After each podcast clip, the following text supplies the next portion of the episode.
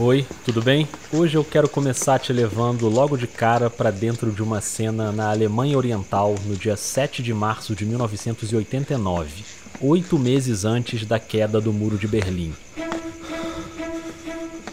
Já tá tarde, quase meia-noite, e quem saiu do carro agora foi um casal, um homem de 32 anos e uma mulher de 23. A rua tá deserta e eles vão abrir o portão para entrar numa refinaria de gás em Berlim.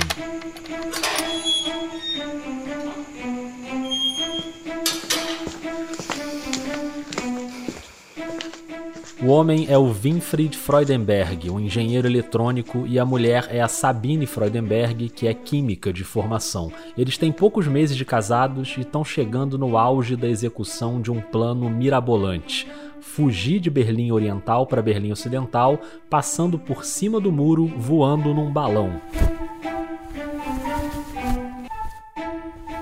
Uma empreitada tensa e romântica, os dois costuraram um balão caseiro de 13 metros de altura durante meses, movido a gás natural. Por isso, o Winfried arrumou um emprego na refinaria, ele tinha a chave para entrar e, claro, o acesso ao gás para encher o balão.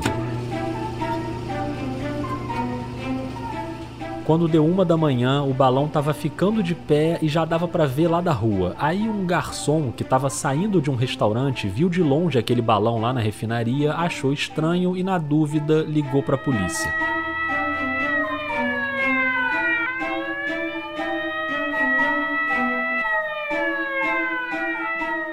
Quando o casal ouviu o carro da polícia chegando quase duas da manhã, o balão estava quase cheio, mas não o suficiente ainda para subir com o peso deles dois.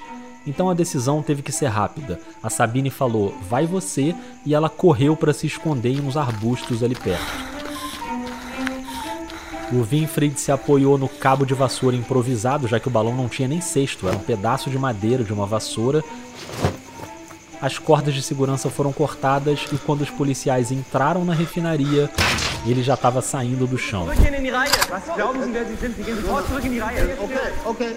A polícia alemã tinha ordem de atirar em qualquer pessoa que tivesse a intenção de atravessar para o lado ocidental. Os rifles AK-47 estavam engatilhados, mas com o cheiro forte de gás que estava ali, eles pensaram duas vezes com medo de causar uma explosão. O Winfried foi subindo com o balão meio torto e no caminho ainda esbarrou num fio de alta tensão e causou um apagão na vizinhança. Mas subiu e foi embora sem a Sabine naquela noite muito fria, com muito vento e alguma esperança de chegar até Berlim Ocidental.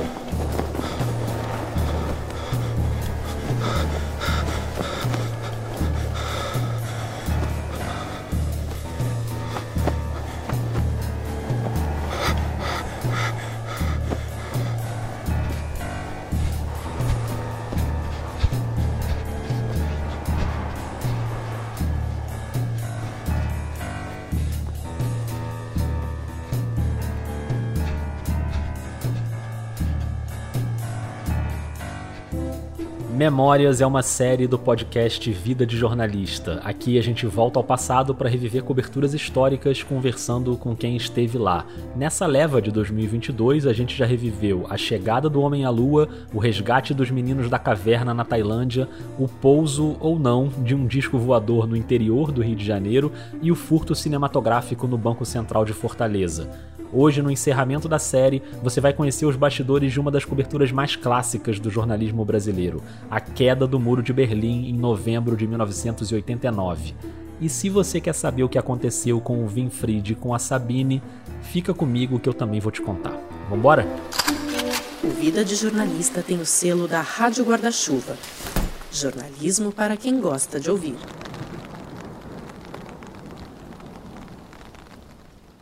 Se essa leva da série começou com uma lenda do jornalismo, a Sandra Passarinho, no episódio da Lua, ela vai terminar com outra figura fundamental da profissão, um dos maiores jornalistas que esse país já teve. Se bem que ele não gosta muito dessas reverências, não. Ele é bem discreto, não curte muito aparecer, por isso eu fiquei mais honrado ainda quando ele topou dividir com a gente aqui no Vida de Jornalista essa experiência tão marcante. E aí, fizemos, estamos em contato? Pronto, tudo bem? Tudo bom?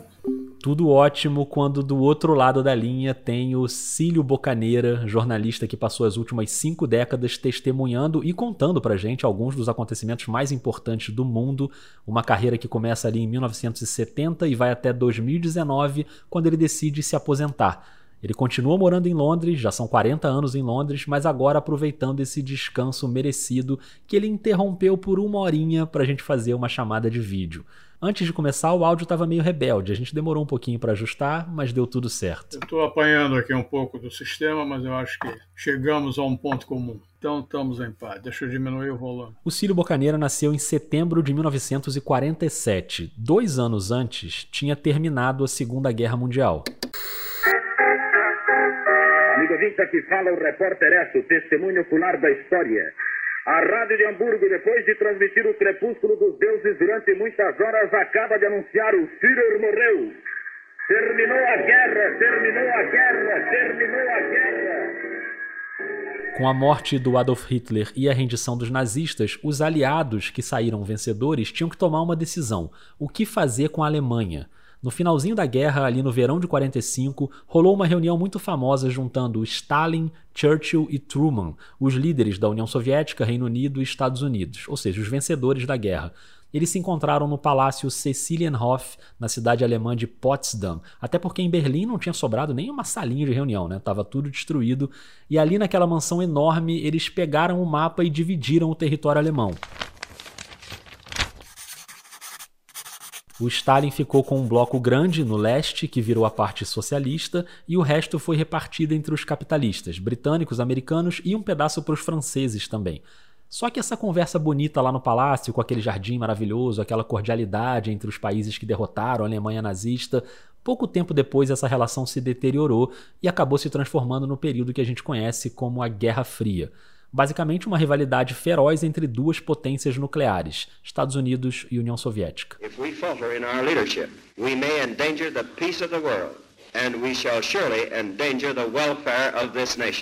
Если хотите быть патриотом своей страны, если хотите стать руководящей силой нации, его никому больше esses foram discursos famosos do Truman e do Stalin. a Alemanha continuava dividida e desde o início dos anos 50 a fronteira entre o lado ocidental e o lado oriental já estava fechada, menos em Berlim, onde dava para passar de um lado para o outro. Em 1961, mais de 3 milhões de alemães orientais já tinham passado para o lado ocidental, que tinha uma economia mais forte, aquela coisa do consumo, enfim. E aí qual foi a saída soviética para estancar essa migração? Construir um muro.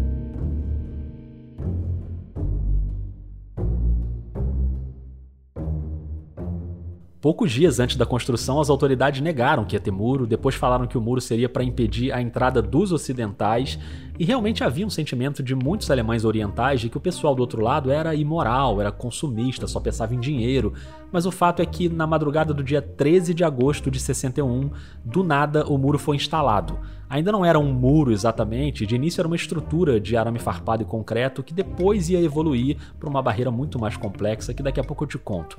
Mas ali em 61 Berlim ficou dividida e muitas famílias foram separadas, amigos que estavam em lugares diferentes, da noite para o dia você não podia mais passar para outro lado. Naquele momento, no Rio de Janeiro, o Cílio Bocaneira tinha 13 anos. A situação política do Brasil era tensa, caminhando para um golpe de Estado. Houve uma tentativa em 61, inclusive, que por coincidência foi bem naquela semana ali do surgimento do Muro de Berlim, 12 dias depois, para ser mais preciso. E atenção, atenção, ouvintes! O senhor Jânio Quadros acaba de renunciar à presidência da República.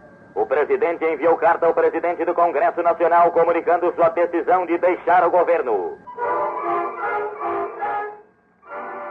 Com a renúncia do Jânio, houve uma tentativa de impedir a posse do vice João Goulart, e o que segurou o golpe foi uma resistência comandada pelo Leonel Brizola. Essa história, aliás, é espetacular. Os militares iam fazer um ataque aéreo ao palácio do governo gaúcho, onde o Brizola estava entrincheirado com os aliados, com a família, e só não rolou porque uns cadetes rebeldes esvaziaram os pneus dos aviões de madrugada.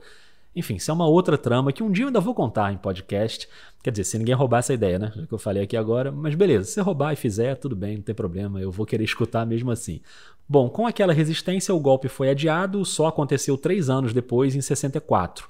Mais adiante, já com a ditadura super agressiva, o Cílio Bocaneira estava fazendo faculdade de economia e ele toma a decisão de migrar para o jornalismo justamente num ano marcante da história do país. O ano foi chave nessa decisão porque foi 1968, um ano muito confuso na política brasileira e a minha faculdade de economia na Universidade Federal do Rio de Janeiro era um foco de movimentação muito grande. E foi um período em que a movimentação política política era intensa e a repressão intensa também. Então teve muita gente presa, teve inclusive gente morta, e isso criou um clima meio desagradável que fez com que eu repensasse a decisão de continuar estudando economia e surgiu a oportunidade de fazer um novo vestibular, porque você tinha que começar novamente. Eu já, eu tava, já tinha dois anos de faculdade. E naquela época não havia possibilidade, não sei nem se hoje há, de você simplesmente trocar, usar alguns créditos. Não, não existe. Você começava tudo do zero. E eu comecei tudo do zero, também na Federal do Rio de Janeiro. Sempre tive uma atração por jornalismo, mas nunca a ponto de querer praticar eu mesmo. Até que surgiu essa oportunidade. O primeiro emprego em redação veio logo depois no Jornal do Brasil. O Jornal do Brasil era muito assediado na época, porque era um jornal de alta qualidade, muito admirado e respeitado. Então o jornal resolveu criar um sistema de absorção das pessoas, pelo menos o pessoal que estava iniciando a carreira, que era você passava por um curso dado pelo jornal. E depois desse curso, no, no, no processo, eles selecionavam as pessoas. E é, é curioso até, é, ao falar desse curso de seleção, eu me lembrei que um dos colegas de curso de seleção foi o Boechat, o nosso conhecido e lamentavelmente falecido Boechat era colega nesse curso também. E, e não, e não passou para o Jornal Brasil, ele saiu e foi acabar trabalhando com Ibrahim Soares, essas histórias de bastidores de jornalismo. O que, aliás, cria uma relação sentimental para mim, porque eu também comecei no JB lá no fim dos anos 90, e enquanto eu estava lá, o Boechat virou editor-chefe do JB. Já contei essa história aqui, né? Que ele me botou numa lista de demissão e depois voltou atrás. Eu fiquei trabalhando diretamente com ele por um tempo, foi legal demais. Mas enfim, isso é uma outra história. Voltando aos anos 70, o Cílio foi selecionado no curso. E aí sim eu fui parar dois pedaços do jornal. No departamento de pesquisa, que escrevia, era um departamento, apesar do nome, escrevia e na época era muito importante você tinha que tapar buraco da censura. Né? E o departamento de pesquisa se encarregava de fazer isso. E ao mesmo tempo no caderno cultural, que era o caderno B. E pouco antes de eu entrar na pesquisa, o editor tinha sido o Gabeira, mas saiu, porque saiu para a militância e eu entrei logo em seguida. Em 12 anos no Jornal do Brasil, ele virou correspondente nos Estados Unidos e fez coberturas muito importantes de guerrilhas na América Central. Uma das mais marcantes foi a da Revolução Sandinista na Nicarágua, que rendeu inclusive um livro-reportagem. 22 de agosto de 1978. El Palacio Nacional es tomado en pleno día por un comando del Frente Sandinista. Entre los rehenes em 1982, ele troca o jornalismo impresso pela televisão, sai do JB, vai para Globo e passa a ser correspondente em Londres. Era para ser uma adaptação gradual. Existia um certo bom senso de que quem vinha de jornal, da imprensa escrita, para trabalhar em televisão, precisava de um tempinho de adaptação, precisava treinado. Sai à rua, vai lá, grava umas coisas e tal. E alguém vinha, te dava umas dicas. Mas a gente sabe como é que é o jornalismo. Eu vim direto, desembarquei em Londres e cheguei no dia da invasão. Argentina, às Ilhas Malvinas. A briga entre a Inglaterra e a Argentina por causa das Malvinas dura um século e meio. Do aeroporto partiram mantimentos, armas leves e pesadas e cerca de 5 mil homens do exército argentino rumo às Malvinas. Pois é, 2 de abril de 82 estava começando a Guerra das Malvinas entre Argentina e Reino Unido e o Cílio estava como? Sonado da, da viagem, nem tinha ideia que estava acontecendo. Apenas por cortesia liguei para a redação da Globo para avisar: olha, sou eu, estou chegando aqui, entro aí mesmo para a gente começar um período de treinamento. Eles disseram nem pensar você tem que começar hoje mesmo, porque não tem ninguém, está todo mundo viajando, você é o único na cidade. Então foi um pouco de batismo de fogo. A partir de hoje, qualquer navio de guerra ou avião militar argentino encontrado a mais de 18 quilômetros da costa da própria Argentina será considerado hostil pelos ingleses e poderá ser atacado. Esta advertência foi feita hoje no Ministério da Defesa aqui em Londres. A Globo enviou correspondentes para a Argentina e o Cílio cobriu o lado inglês da guerra. O repórter Círio Bocaneira mostra como o interesse argentino em adquirir os mísseis Exocet está agitando o mercado negro de armamentos. Os ingleses viram hoje as primeiras imagens do destroyer Sheffield, destruído pelos argentinos há três semanas. O navio ainda flutuava quando um helicóptero inglês trouxe um engenheiro para examinar os danos do ataque dias antes. O fogo já tinha consumido a maior parte do destroyer, que ficou imprestável. Assim que o tempo piorou e o mar ficou agitado, o Sheffield acabou afundando. O batismo de fogo se estendeu nos meses seguintes porque logo em junho daquele ano, de 1982, as forças de Israel entraram no Líbano. E aí sim, na Guerra do Líbano, a cobertura foi em loco, em Beirute. Entramos junto com as tropas, eu me lembro de enfrentar engarrafamento de tanque, porque tava, os tanques estavam chegando como parte dessa invasão. De Beirute, fala o repórter Cílio Bocaneira. Os israelenses avançaram com tropas até a parte sul e leste de Beirute, incluindo as colinas em torno da capital. Nesta área fica inclusive a embaixada brasileira, que encontramos fechada neste dia. Essa cobertura ensinou que o medo pode ser um aliado do jornalista. É, de, de fato é, porque você você está muito exposto. O tipo de cobertura que se fazia, que hoje se faz cada vez menos, não por incompetência das pessoas, mas porque as circunstâncias mudaram. Mas você estava jogado ali no fogo, como eu disse, você entrava junto com os tanques, tinha entrava em área de combate, a força aérea atacava. E você, em certas situações, você tem que decidir: vou para a direita, vou para a esquerda, vou aqui pelo meio, fico parado, para onde é que eu vou? E nessas horas você não pode se basear numa coisa assim totalmente racional, porque você não tem informação suficiente. E nem pode ficar paralisado. Então, é nessa, nessas horas, o medo te dá um ponto de referência. Se você está com medo disso ou daquilo, pode se orientar por aí, como reação a isso, ao medo que você está sentindo. Você atravessa ou não atravessa? Nessas horas, diz: não, vou atravessar não, estou com medo de atravessar uma música tranquila para aliviar o medo.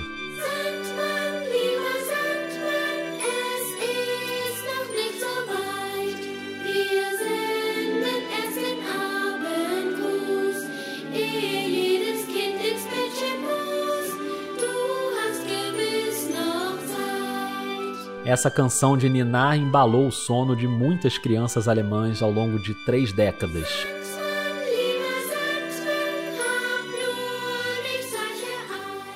É o tema do programa infantil Sandmansion. Essa pronúncia certamente está errada, se me desculpa, tá?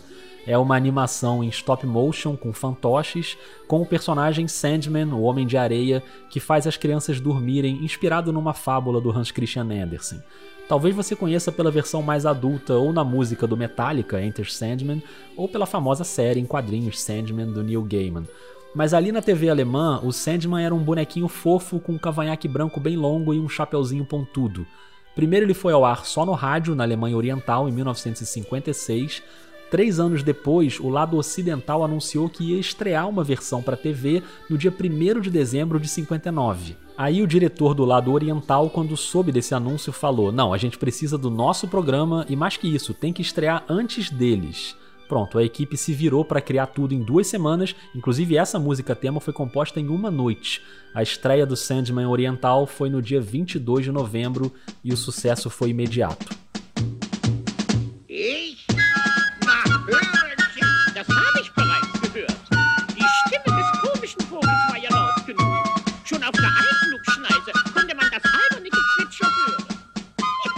Em 1982, quando o Cílio Bocaneira estava cobrindo as guerras das Malvinas e do Líbano, o Pequeno Sandman já era um clássico com uma versão que passava no lado oriental e outra no lado ocidental. O muro já estava de pé por duas décadas e ali nos anos 80 a estrutura já era muito mais complexa do que aquela combinação de concreto e arame farpado levantada lá em 61. O muro se estendia por 155 quilômetros em volta de Berlim Oriental, com a altura variando entre 3 e 4 metros. A partir de 1975, foi criada também uma zona conhecida como Faixa da Morte, que expandiu a largura do muro. Era uma zona intramuros, na verdade, com 100 metros de extensão, então se a pessoa conseguisse pular o muro, ela caía nessa faixa que tinha umas cercas eletrificadas com alarme, tinha pista de corrida para os cães de guarda e para os carros de patrulha, além de 300 torres de observação com soldados armados 24 horas por dia. A Stasi, que era a polícia oriental, tinha ordem para atirar e os oficiais recebiam recompensas e condecorações quando conseguiam impedir as fugas. Ou seja, atravessar aquilo ali era uma missão quase impossível. E mesmo assim, muita gente tentou. Ao longo dos 28 anos em que o muro ficou de pé, cerca de 260 pessoas morreram tentando cruzar a fronteira, sendo 190 assassinadas pelos guardas da Stasi. Só nos primeiros seis meses, mais de 18 mil pessoas foram presas e condenadas por tentativas de migração. Para evitar a faixa da morte, os planos foram ficando mais elaborados, desde falsificar documentos para enganar os fiscais, até passar na marra com um caminhão carregado de pedras para derrubar as barreiras nos pontos de checagem. Teve gente que conseguiu passar construindo túnel subterrâneo, sequestrando barco, pilotando ultraleve e construindo balão caseiro.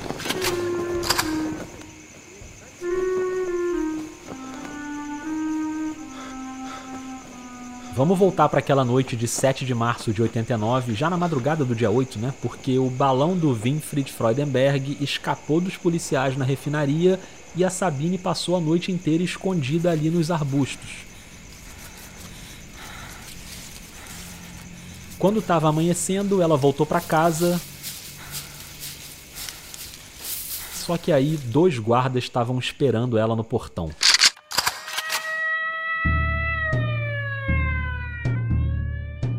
Sabine foi presa e interrogada durante dois dias e só depois desses dois dias ela foi informada sobre o que tinha acontecido com o Winfried.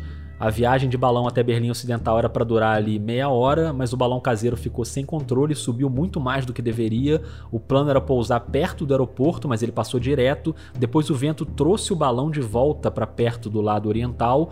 No desespero para ajustar a rota e sem o apoio de um cesto, né, porque não tinha cesto, o jeito era se equilibrar no pedacinho de madeira, as temperaturas chegaram a 20 graus negativos e a hipotermia foi fatal. O Winfried caiu e morreu. Às sete e meia da manhã, o corpo dele foi encontrado num jardim à beira de um lago no subúrbio ocidental de Zellendorf. Quase todos os ossos do corpo estavam quebrados. A algumas quadras dali, o balão caiu em cima de uma árvore. O Winfried foi a última pessoa que morreu tentando atravessar o muro de Berlim. A Sabine foi condenada a três anos de prisão, começou a cumprir em liberdade condicional e enterrou o marido no dia 24 de abril de 89. O corpo dele foi enviado de volta a Berlim Oriental e houve uma grande comoção no velório. Naquele momento já estava em prática um movimento de abertura da União Soviética com as medidas reformistas do líder Mikhail Gorbachev, a glasnost, a abertura política, e a perestroika, de mudanças na economia e na sociedade. A perestroika é uma forma de abertura. Aqui o Paulo Henrique Amorim numa reportagem na Globo em 1988. Mas ela é também um meio para atingir um fim.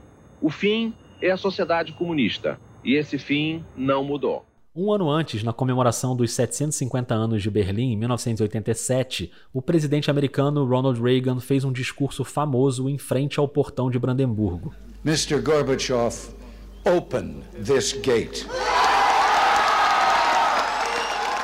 Ele pede ao Gorbachev que abra o portão e que derrube o muro de Berlim. Mr. Gorbachev, tear down this wall.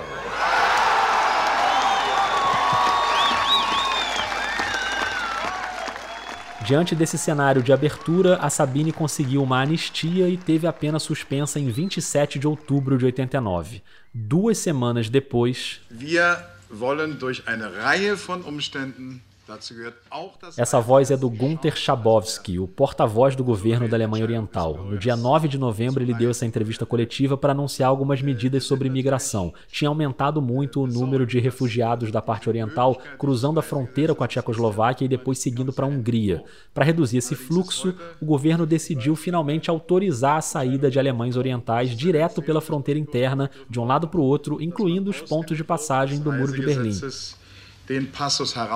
Só que o Gunther Schabowski estava meio por fora dos detalhes, ele só recebeu um papel para ler ali na conferência de imprensa e aquela decisão tinha sido tomada poucas horas antes. A ideia era no dia seguinte fazer a comunicação para a polícia de fronteira.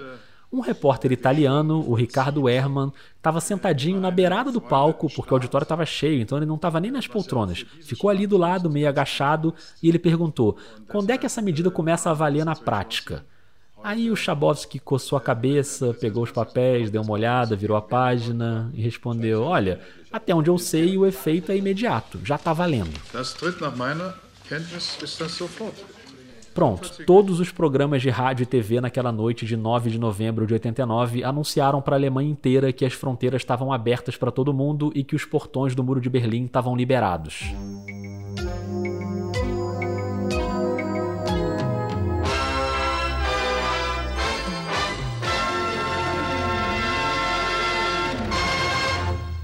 Guten Abend, meine Damen und Herren, zur aktuellen Kamera. Essa é a âncora Angélica Unterlauf abrindo naquela noite a edição do Aktuelle Kamera, ou Câmera Atual, Câmera da Atualidade, uma espécie de jornal nacional da Alemanha Oriental. Über den heutigen Beratungstag informierte Günter Schabowski am Abend die internationale Presse. Er E no lado ocidental foi a mesma coisa. Guten Abend, meine Damen und Herren. Im Umgang mit Superlativen ist Vorsicht geboten, sie nutzen sich leicht ab. O apresentador Hans Friedrichs, do jornal Tagesthemen, que traduzindo é Assuntos do Dia, também deu a notícia porque o assunto do dia não podia ser outro. Foi o caos absoluto.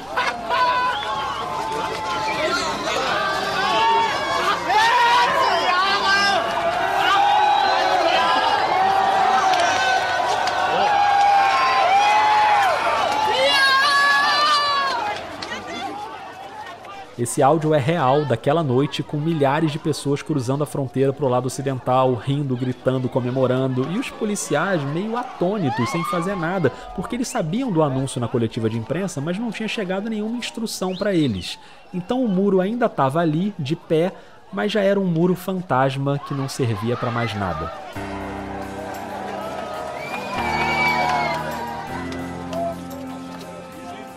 O governo anunciou que as pessoas precisariam de vistos para cruzar a fronteira, mas que os vistos seriam concedidos. E naquela noite o controle foi na base do carimbo e toma, vai, pode passar, vambora.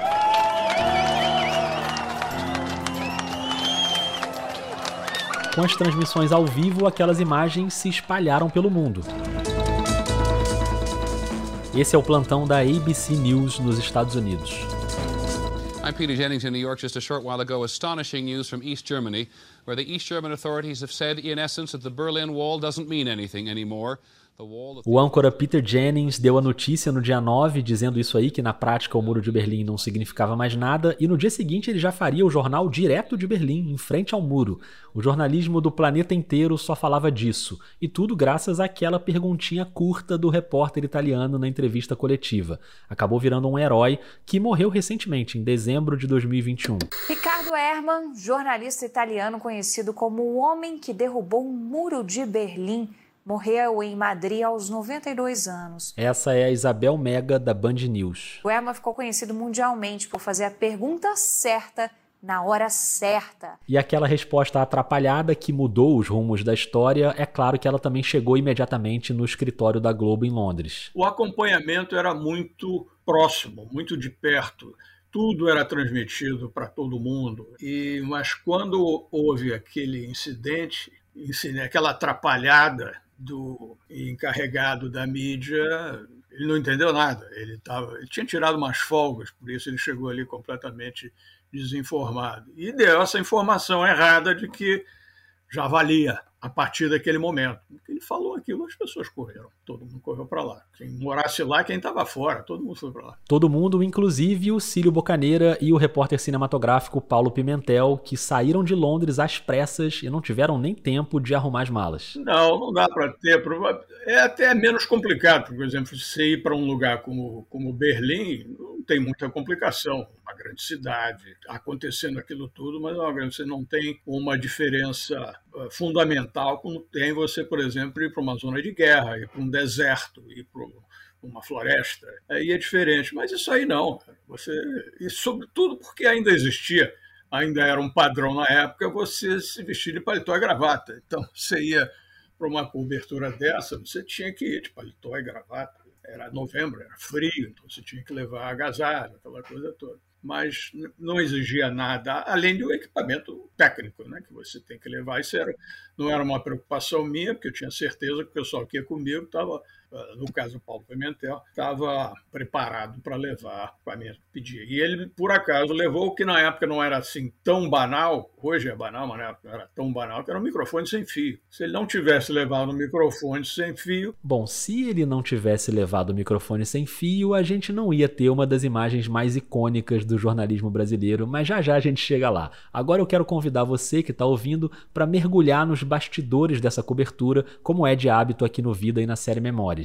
A gente vai junto com o Cílio e com o Paulo, que já amanheceram no dia seguinte lá em Berlim, testemunhando e reportando aquela festa com a fronteira completamente tomada pela população.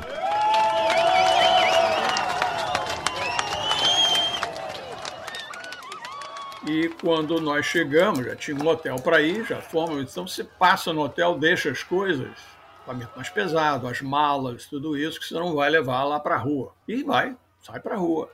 E era uma questão de escolher em que ponto, sabendo que aquelas coisas estavam acontecendo, para onde nós vamos. Falei, olha, vamos, houve até uma discussão, vamos para o famoso Checkpoint Charlie, mas o Checkpoint Charlie não tem a menor, o menor charme. Ele é importante publicamente, historicamente. O Checkpoint Charlie era o ponto de controle mais conhecido no muro e virou um símbolo da Guerra Fria, dessa divisão entre leste e oeste. Fisicamente, era só um posto militar com as cabines para os soldados. Mas ele não tem nenhum charme. O grande símbolo ali da coisa é o portão de Brandemburgo importante na história da Alemanha. E naquele, e naquele ponto, o muro tem um formato especial e ele é um, é um dos pontos onde ele é em cima, ele é achatado, ele é mais do que um, um muro. Você vê um muro, você vê, ele tem a espessura de um tijolo, dois, três. Ali não, ali era. Era uma estrutura onde dava para subir, porque boa parte da extensão do muro tinha uma espécie de tubulação redonda na parte de cima, justamente para dificultar o equilíbrio. Naquele ponto dava para ficar de pé. E você tem ao fundo, não se esqueça que estamos falando de televisão,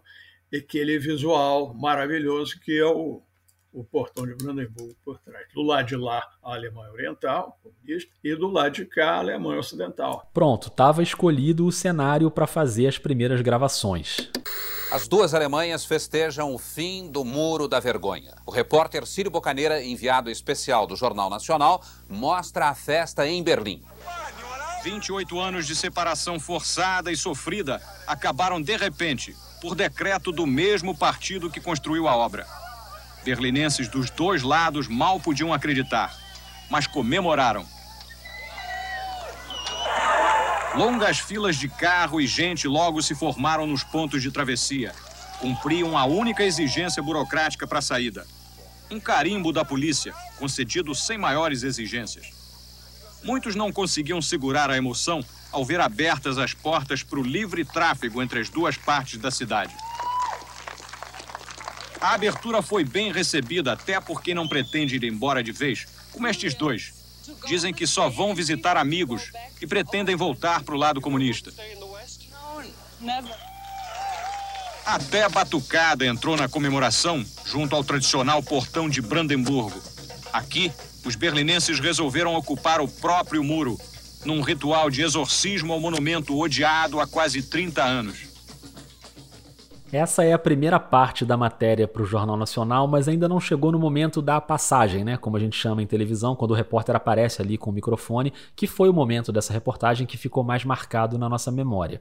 Já já a gente vai chegar lá, mas antes eu quero saber do Cílio qual foi o impacto quando ele chegou e se deparou com aquele cenário. Ele já tinha ido a Berlim para fazer reportagens nos dois lados, mas agora vendo todo mundo junto ali no portão de Brandemburgo. Era um aglomerado de gente, exatamente pela atração do do ponto, as televisões alemãs e televisões do mundo inteiro tinham corrido para lá também, já, já tinha holofote iluminando, e o, e o povão, as pessoas do lado ocidental, é, subindo, já subindo no muro ali, como eu disse, como ele era achatado em cima, ele permitia isso, que em outros pontos do mundo você não poderia fazer. Agora, tudo bem, dava para ficar em pé lá em cima, mas para chegar lá em cima não era simples, né? Porque, como a gente já citou aqui, o muro tinha de 3 a 4 metros de altura. É a tal história.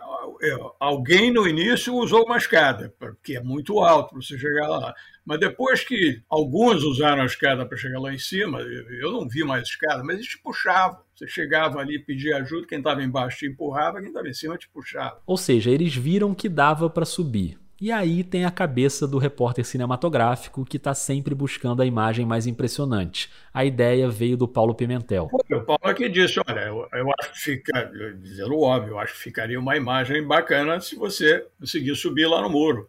E se vê a altura do muro, você fica intimidado. Mas, certamente, ah, vamos lá, bota o microfone e vamos lá, seja o que Deus quiser. E alguém puxa, né? E foi o que de fato aconteceu. Entendeu agora por que que o microfone sem fio foi fundamental? O Paulo ficou lá longe para começar com a imagem bem aberta, você vê o muro cheio de gente e a câmera vai se aproximando bem devagarinho, revelando que o Cílio Bocaneira está ali em cima, em pé no muro, vestindo o seu paletó e gravata, mas não dava para ver porque ele estava com um sobretudo bege por cima, com as duas mãos nos bolsos do sobretudo e um monte de gente do lado dele, no meio da festa, no meio da batucada alemã. Essa passagem é uma das tomadas mais clássicas do jornalismo brasileiro. Poucas vezes é possível testemunhar um acontecimento e ter certeza de que a história, com H maiúsculo, está sendo escrita diante de seus próprios olhos. Este certamente é um desses momentos. Em ritmo de batucada, de alegria, na beira do Muro de Berlim, as pessoas estão aqui comemorando a abertura do Muro de Berlim. Há poucos dias, uma pessoa que tentasse atravessar do outro lado do muro, de Berlim Oriental para cá, poderia ser fuzilada pelos guardas de fronteira. Hoje, isso aqui parece uma rua de pedestres. As pessoas estão comemorando em ritmo de batucada e de samba. O muro de Berlim em si ainda está aqui, mas em espírito ele já desapareceu. E esse texto lindo foi pensado antes ou saiu na hora? Foi na hora, e eu digo, não é, não é nem por exibicionismo que eu digo isso, porque foi tudo meio improvisado que a gente foi chegando ali, sem saber mas, o que, que a gente ia poder fazer, o que, que ia poder gravar. E as coisas foram se passando diante de nossos olhos, inclusive a tal batucada, que eu falo que estava lá. Quer dizer, o que, que você falou de batucada? Que tinha batucada, que tinha gente animadíssima vendo aquele momento. E isso é um clichê, eu evitaria dizer isso em qualquer momento Estamos aqui no momento histórico, tudo a ver um momento histórico. Ah, o cara, o Flamengo fez um gol, um momento histórico. Tudo é, é, virar momento histórico é, é clichê, é um lugar comum. Então, mas ali não havia como você não reconhecer que aquilo era um momento histórico. E isso veio, veio tudo num embalo só, e ainda com a preocupação que esteja sendo gravado lá, pelo Paulo Pimentel, que estava longe, que o microfone estivesse captando aquilo. E, enfim, para responder a tua pergunta, foi, foi criado na hora mesmo. Mas bem lembrado, ainda tinha preocupação técnica para saber se estava dando tudo certo com a gravação do microfone sem fio. Que nem sempre funciona, que faz isso, você tem problema de interferência, de frequência. E ele estava a uma distância tal que a gente não podia. Eu podia falar, se ele tivesse me ouvindo, eu ainda podia dizer alguma coisa, e ele. Mas no início ele não me ouvia ele fazia sinal, vai de novo, que eu não estou ouvindo. E nem dava para ficar muito tempo ali em cima, né? Não, não muito, foi, foi rápido, foi rápido. Aquela coisa, o que dizer era um pouco óbvio ali, você está diante de um fato extraordinário. Eu, a gente não podia, aí entra a logística de novo, não podia ficar ali muito tempo, você tinha que transmitir o material para transmitir o material tinha que descer do muro, porque todo mundo lembra do cílio lá no alto, mas e a descida, sem a escadinha? Como é que foi? O muro tem 4 metros de altura, então você tem que pedir ajuda. E se você começa a descer, bota as pernas para fora, quem está ali embaixo te segura, sabe que você não pode ficar sozinho ali. Então me ajudaram a descer e é a história. E corre, corre para a televisão para transmitir o material.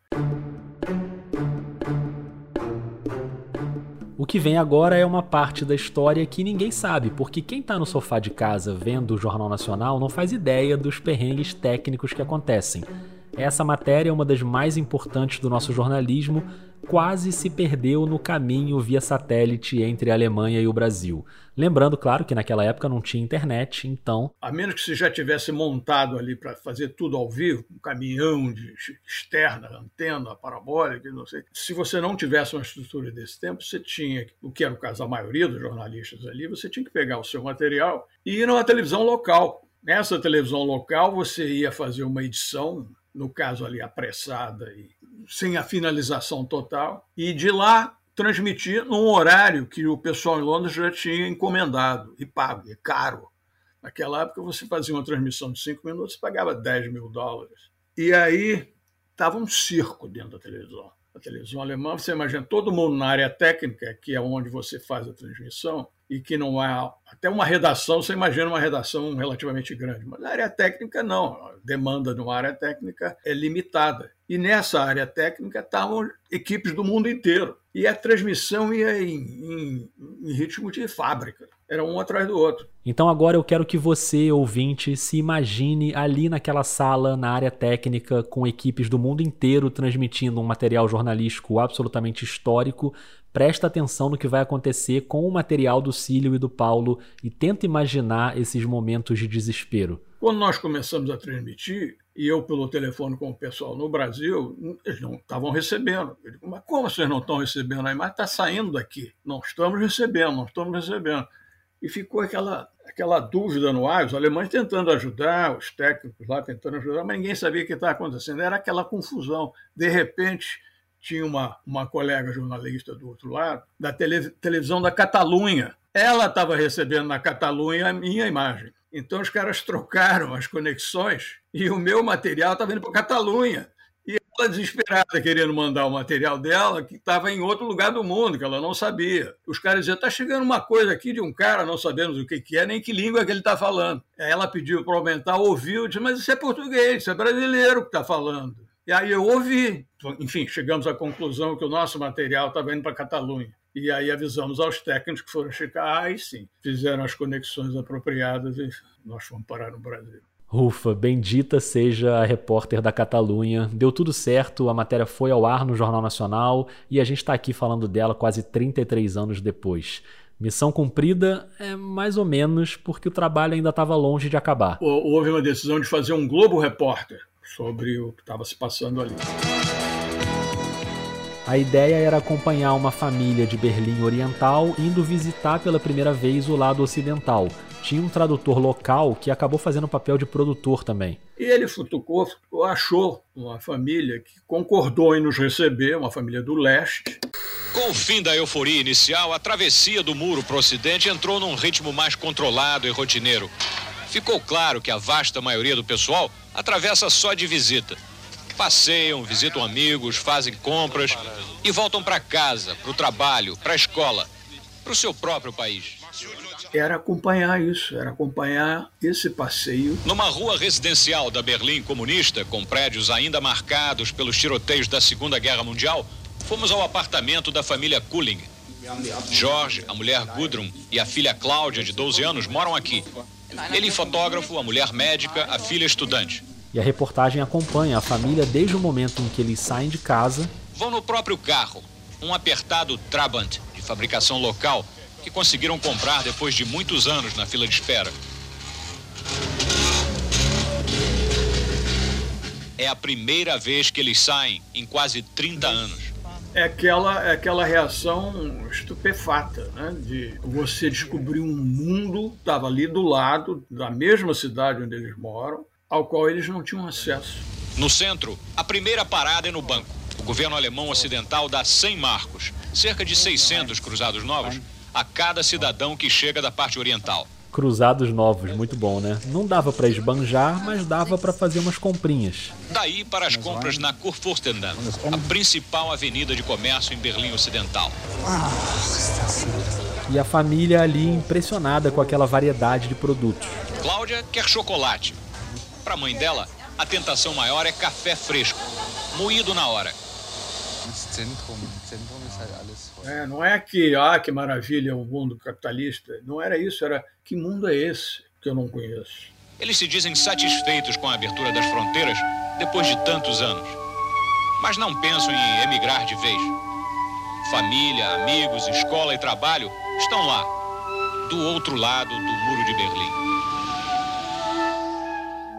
Eu não sei você que está ouvindo, mas com essa reportagem, vendo a família do lado oriental que cruzou a fronteira tranquilamente, foi até lá, conheceu e voltou para casa, eu me lembrei de outra pessoa, a Sabine Freudenberg.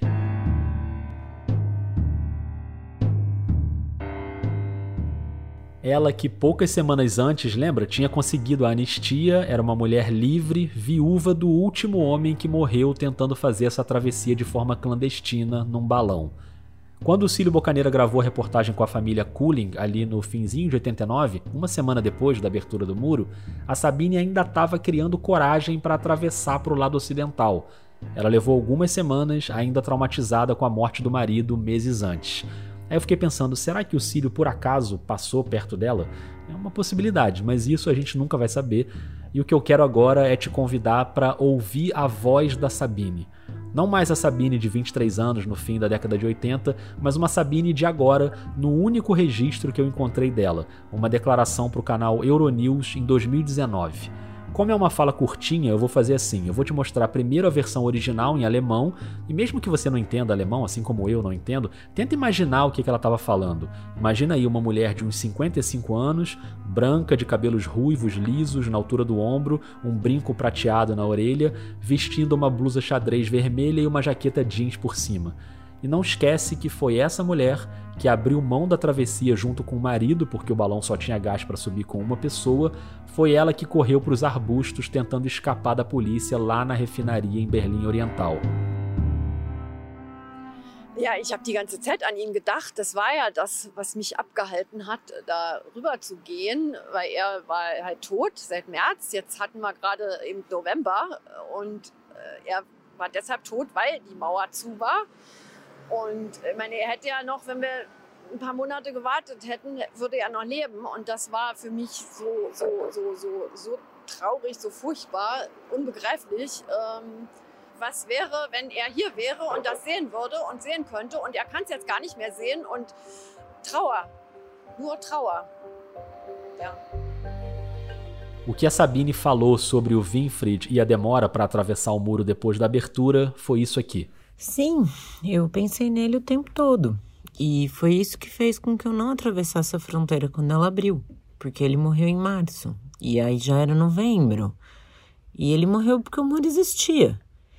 E sabe, o que teria acontecido se a gente tivesse esperado só mais alguns meses? Ele estaria vivo. E isso foi tão, tão triste para mim, tão horrível, é incompreensível. Como seria se ele estivesse aqui? Se ele pudesse ver isso. E agora ele não pode. É tristeza. Eu, eu só sinto tristeza. Essa voz falando em português é da Angela Goldstein, que apresenta ao lado do Tel Hotz o ótimo podcast Torá com Fritas sobre judaísmo, religião, cultura e história. 20 anos atrás, Angela fez um intercâmbio na Alemanha, já unificada, e morou seis meses em Dresden, que fica na parte oriental. Foi ela, inclusive, que me indicou a musiquinha do Sandman, que a gente ouviu ainda há pouco, lembra? E o telejornal da Alemanha Oriental também. Essas lembranças estão muito vivas na memória dela, por isso eu convidei a Angela e ela topou traduzir e ler pra gente essa fala da Sabine. Falando em memória, já que a gente está encerrando uma série que leva esse nome, eu quero perguntar para você que está ouvindo e quero que você me responda com sinceridade. Quando você viu que o episódio era sobre a queda do Muro de Berlim, você por acaso achou que o convidado seria um outro jornalista em vez do Círio Bocaneira? Pode falar. Você achou que esse episódio ia ser com Pedro Bial? E Pedro Bial, a gente dá grandes risadas em relação a isso. As pessoas acham, oh, mas o Pedro Bial pegou crédito. Não pegou crédito nada. Ele ele tenta corrigir isso sem parar. Isso é uma maluquice que ficou no imaginário do jornalismo brasileiro que o Pedro Bial foi quem cobriu a queda do Muro de Berlim. E na verdade o que o Bial cobriu foi a reunificação da Alemanha um ano depois, em 1990, também em frente ao portão de Brandemburgo e também com uma entrada clássica no Jornal Nacional, dessa vez ao vivo. Há exatamente meia hora a Alemanha é uma só nação. Berlim, a capital da nova Alemanha unificada, está tomada pelo povo. Pelo menos um milhão de pessoas estão nas ruas e todos querem passar sobre o portão de Brandemburgo. E a pessoa não tem nada a ver com isso. Pedro não tem nada a ver com isso, nem eu tenho nada a ver com isso. A gente só dá risada. Toda vez que ele é entrevistado sobre o assunto, ele diz: Mas não, não fui eu, não fui eu, não adianta. A última vez nós fizemos uma entrevista juntos, ele diz: Olha, eu vou repetir mais uma vez, não fui Até hoje viram para mim, você estava lá no dia que o muro caiu, aí eu tenho que é, desfazer o mal-entendido. Não, eu participei de toda a cobertura, mas na noite do dia 8 para o dia 9 de outubro de 89, quem estava lá, meu amigo, grande correspondente, Cílio Bocaneira. E para provar que estava lá no muro mesmo, que aquela matéria clássica não foi uma montagem, o Cílio colocou no bolso daquele sobretudo bege super elegante uma lembrança da cobertura, uma pedra original do Muro de Berlim. Agora, será que ele ainda tem esse souvenir? As pessoas me perguntam muito isso. Eu tinha, guardei durante algum tempo. Um dia me deu na verdade. O que, que eu estou fazendo aqui com um pedaço de pedra? Joguei fora. Eu, eu, acho que foi na minha mudança de, de apartamento em Londres. Falei, o que eu vou fazer com essa pedra? Eu tenho certeza absoluta de que eu tinha uma pedra legítima. Parte do muro que eu vi, caiu ali e peguei. Mas isso depois virou coisa de camelô, né? Você trazia a pedra que ele encontrava. Né? Qualquer pedra virava a pedra do muro de Berlim. Mas não guardei, não. Não tenho esse sentimentalismo, não. Joguei fora. O Cílio jogou fora a pedra do muro de Berlim. Mas tudo bem, era uma pedra, né? Só uma pedra. A lembrança daquela cobertura e do peso que ela teve, isso ele não esquece nunca. Olha, tem um peso grande porque aquele mundo fez, aquela divisão do mundo fez, foi uma parte importante da minha vida, da minha formação, dos meus estudos. Eu conheci muito o mundo comunista, quer dizer, soviética, Alemanha, os outros países orientais, Cuba. E isso é uma mitologia importante. Isso é muito forte, isso fica aí até hoje. Isso te dá várias, várias lições. Um país como a Alemanha tem tanto a ensinar ao mundo sobre suas, sua história, suas tragédias, mas, sobretudo, sua capacidade de rever a sua história, até mesmo o, o, lado mais trágico. É, não existe essa coisa de Brasil, por exemplo, Brasil não, alguns segmentos Brasil que se recusam a olhar para 21 anos de ditadura militar e, e não reconhecer que aquilo foi uma ditadura militar, que matou gente, que torturou gente, que reprimiu, que censurou. Na Alemanha não, é, não existe isso, existe o oposto. É um livro aberto. As pessoas vão ao seu passado mais sombrio para não deixar não deixar ficar escuro. Então, na própria Alemanha Oriental, você vai lá, você vai visitar a Stasi, né, que era, é, era a polícia secreta mais eficiente que tinha no mundo, mais do que a KGB. Eles abrem as portas. Você vai lá, você procura a sua própria ficha. Você passa a conhecer, não tem, não tem nada de esconder o passado sombrio. E a lição é essa: você precisa conhecer o passado sombrio para poder ter uma noção de como é que é a sua vida hoje, que caminhos você tem pela frente a história nos ensina muita coisa.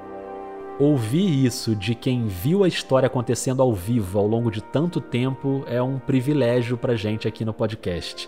E eu fico feliz de saber que hoje o Cílio Bocaneira está aproveitando esse descanso mais do que merecido. Nunca imaginei que a aposentadoria pudesse ser tão deliciosa. O culto à vagabundagem, ao lazer, é, é, é muito bom. É, e aí hoje eu tenho muito mais tempo para ler, que gosto, eu acompanho séries, filmes, TV por causa da Covid e tal, mas agora já começa a abrir e você já pode sair de novo. Te dá espaço para essas coisas, para fazer tudo isso. Então a vida está ótima, não reclamo não. Aproveite e obrigado demais. Foi um prazer. Daqui a 10 anos a gente faz outra vez. ah, eu já anotei aqui na agenda, em junho de 2032. Vou ligar de novo. Eu agradeço demais ao Cílio Bocaneira. Agradeço também ao querido Rodrigo Carvalho, correspondente da Globo em Londres, que fez essa ponte pro Vida para essa entrevista acontecer. Foi o Rodrigo também que me passou o contato da Sandra Passarinho no primeiro episódio. E bom, o Rodrigo tem o episódio dele, né? O segundo, sobre os meninos da caverna. Então tem a impressão digital do pai do Beriba em três dos cinco episódios dessa leva da série Memórias. A série termina aqui e eu agradeço também a você que acompanhou os episódios. Se você ainda não ouviu todos, volta aí no seu celular. Obrigado pela paciência, porque os intervalos foram longos, a série atrasou. Tem sido um ano de muito trabalho, o que é bom, claro, mas eu fiquei chateado de ter atrasado os episódios, então eu te peço desculpas. O Vida de Jornalista volta no segundo semestre, ainda não vou adiantar datas e nem vou dar spoiler, mas enfim, é um ano de eleição, então tem muita coisa importante para o jornalismo vindo aí. Eu também agradeço aos apoiadores e apoiadoras do Vida. Muito obrigado. A campanha de financiamento é fundamental para esse podcast continuar existindo. Então, se você gosta do podcast, se você acredita no jornalismo independente e pode apoiar com um valor mensal, dá uma olhada lá nos planos que estão na Orelo, no Catarse ou no PicPay. É só buscar por Vida de Jornalista e dá para fazer também os apoios pontuais pelo Pix, se você preferir. A chave é o e-mail podcastvidadejornalista@gmail.com. Um efeito prático do financiamento dos ouvintes é que essa leva da série teve trilha sonora original. O terceiro episódio, você lembra, foi com a Lulina cantando sobre o disco voador em Casimiro, e os outros episódios, incluindo esse do Muro de Berlim, tem música composta pelo craque Gabriel Falcão. Todas as outras etapas da produção ficam comigo. Eu sou o Rodrigo Alves, só para te lembrar. Eu faço a apresentação, a produção, as entrevistas, o roteiro, a edição e a sonorização. Aliás, falando em sonorização, aquela cena inicial da refinaria, só para te contar um bastidor, foi toda montada com efeitos sonoros. Cada som que você ouviu ali é um efeitinho separado, foi uma trabalheira, mas foi uma delícia também criar aquele ambiente sonoro ali para você escutar. Como você já sabe, o Vida de Jornalista faz parte da Rádio Guarda-Chuva, a primeira confraria de podcasts jornalísticos do Brasil, é só a nata do conteúdo em áudio. Então agora que o Vida entra em recesso, você aproveita para ir lá escutar o Põe na Estante, o Finitude, a Rádio Escafandro, o Dissidentes, o Afluente e o Pauta Pública eu já tô com saudade. Para diminuir essa saudade, corre agora pro Twitter ou pro Instagram, a arroba é a mesma vida, underline jornalista, e me conta o que você achou do episódio e da série. Daqui a pouco a gente se encontra de novo, combinado? Um beijo, um abraço e até mais.